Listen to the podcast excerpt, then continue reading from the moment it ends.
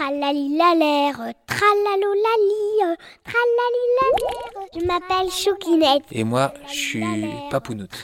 Ouais. Papounoute et Choukinette? Ouais. Ok, ça marche. Notre plan est simple. De raconter des histoires à tous les enfants de la France. Tralalilalère, tralalolali. Bonjour Papounoute. Bonjour Choukinette. Et bonjour à toutes et tous qui nous écoutent. Nous voici directement sur les hauteurs d'un des pics les plus imposants de la chaîne de montagnes des Alpes.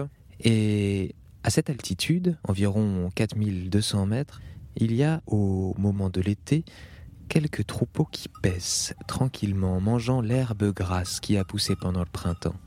Dans ces troupeaux de vaches, de chèvres et de moutons, il y a les petits nouveau-nés.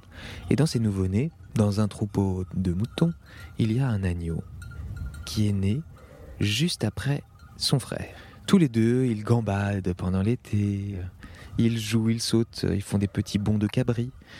Sauf qu'il y a un moment où il faut commencer à préparer l'hiver. C'est à l'automne. Au moment de l'automne, les moutons changent un petit peu de, morphologie puisque leurs poils poussent. Ah oui. Euh, et qu'est-ce qui pousse sur le dos des moutons? Eh bien, de la laine. Et les deux agneaux ont tous les deux une belle laine qui pousse.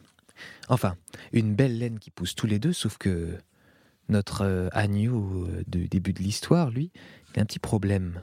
Lequel est-ce, Choukinette? Le vent s'engouffre dans sa laine. Eh oui, sa laine n'est visiblement pas suffisamment organisée, pas suffisamment resserrée pour pouvoir le protéger du froid de l'hiver qui vient. Alors ça, c'est très embêtant. Lorsqu'ils redescendent de ce pic, ils redescendent à environ 2000 mètres. Ils sont toujours à flanc de montagne, mais avec la possibilité de s'abriter dans une grande étable. Le froid devient de plus en plus un problème, et notre agneau regarde son frère lui bien protégé du vent, alors que lui ne peut pas sortir de l'étable, il a toujours froid. Il va consulter les autres adultes du troupeau, moutons et brebis, et une des brebis lui donne un conseil avisé. Va voir le troupeau d'à côté. Je connais une vieille chèvre. Cette biquette a eu froid pendant des années, mais elle a trouvé la solution. Il se rend à la clôture au bord de son pré et va solliciter quelques chèvres.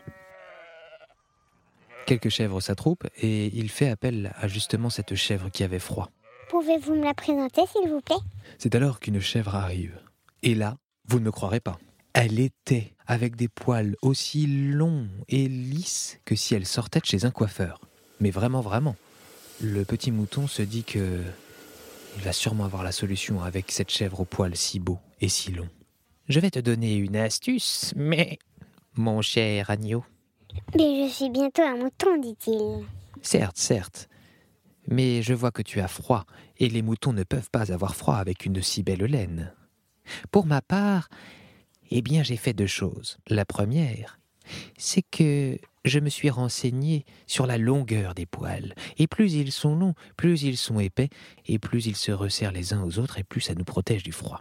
Il faut donc faire en sorte que tes poils poussent bien. Il faut bien manger, bien dormir, et surtout les respecter. Il faut la garder impeccable. Oh, merci beaucoup, Madame la chèvre. L'agneau fait demi-tour et... Mais j'ai oublié de te dire quelque chose aussi. Ah bon, quoi?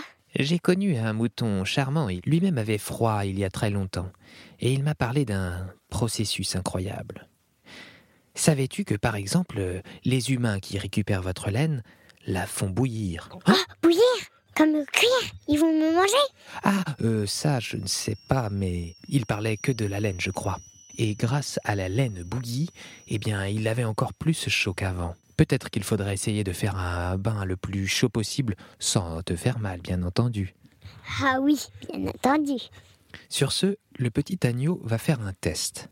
Déjà, il fait attention à ne pas laisser s'installer des parasites sur sa jolie toison, et il se rogne un petit bout de laine sur une de ses épaules et le met à bouillir alors que l'un des humains était en train de préparer une tisane dans une casserole d'eau bouillante.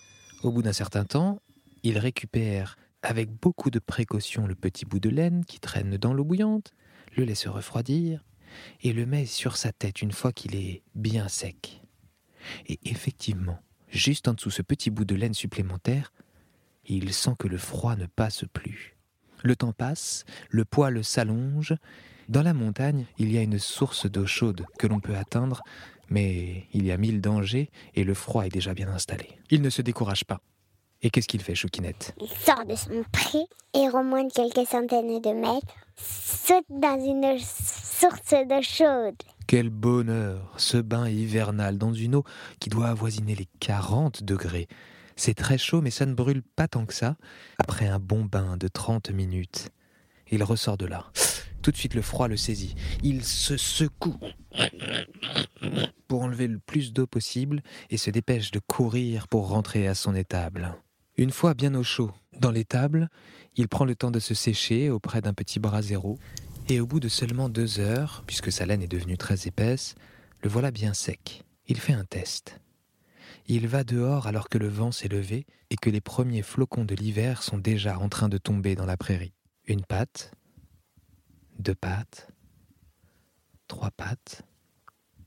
La dernière, le vent souffle, mais ne passe pas à travers sa laine. Super Il rejoint tout de suite son frère et ensemble vont jouer dans la neige. Et depuis ce jour, que s'est-il passé pour tous les moutons, les chèvres et même les vaches des troupeaux voisins? Ils vont chaque hiver faire un bain dans la source de